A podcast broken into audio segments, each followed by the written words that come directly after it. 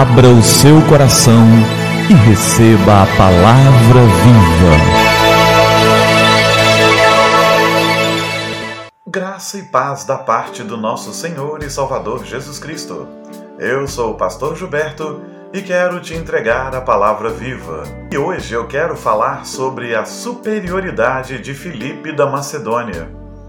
Não à toa, determinados homens se tornam vultos da história. E Filipe da Macedônia tem passagens muito interessantes que podem nos ensinar. Filipe II, rei da Macedônia, foi muito acusado por seus compatriotas de indigno de ser rei, indigno de ser comandante, indigno mesmo de ser grego ou de ser considerado nobre.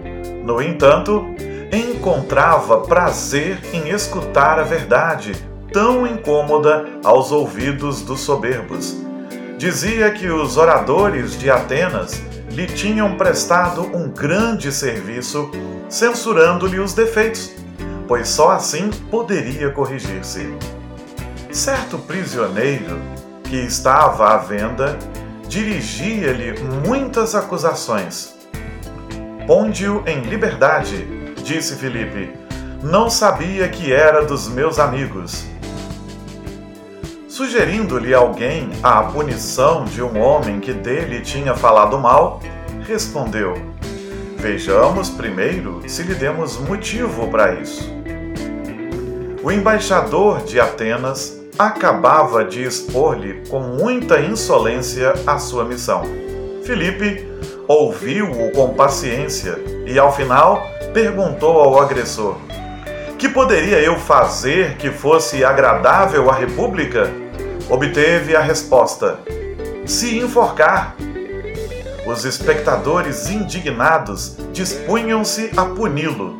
Filipe não deixou, dizendo: Deixai em paz esse bobo.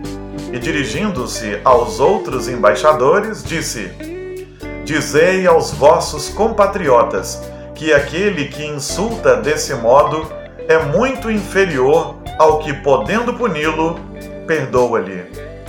Felipe, pelo menos neste ponto, tem muito a nos ensinar. E muito do que ele fez e que está expresso nessas passagens que eu acabo de relatar, encontra eco em Filipenses, no capítulo 2, versos de 3 a 5. E lá está escrito: Nada façais por partidarismo ou vanglória, ou glória vã, glória vazia, mas por humildade considerando cada um os outros superiores a si mesmos. Não tenha cada um em vista o que é propriamente seu, senão também cada qual o que é dos outros. Tende em vós o mesmo sentimento que houve também em Cristo Jesus. Um desafio, mas é o que o Senhor espera de nós.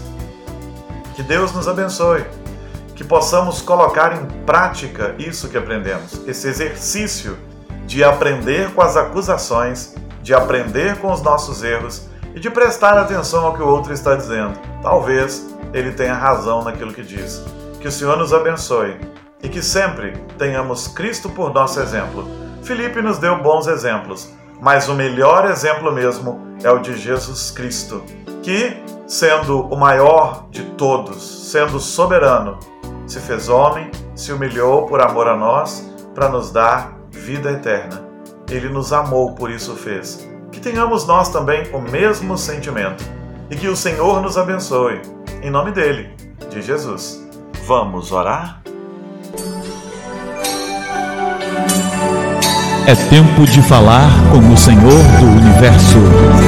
Obrigado pela tua graça e pelo teu amor. Vem sobre nós e ensina-nos a humildade, ensina-nos a receber críticas, Deus querido. Ensina-nos a considerar os outros superiores a nós mesmos. E Deus querido, que possamos ter aprendido com esta mensagem de hoje.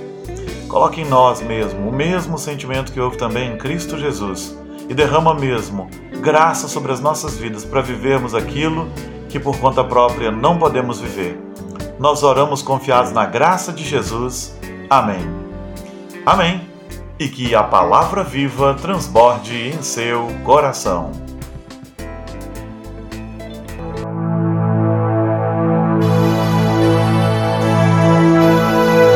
Abra o seu coração e receba a palavra viva.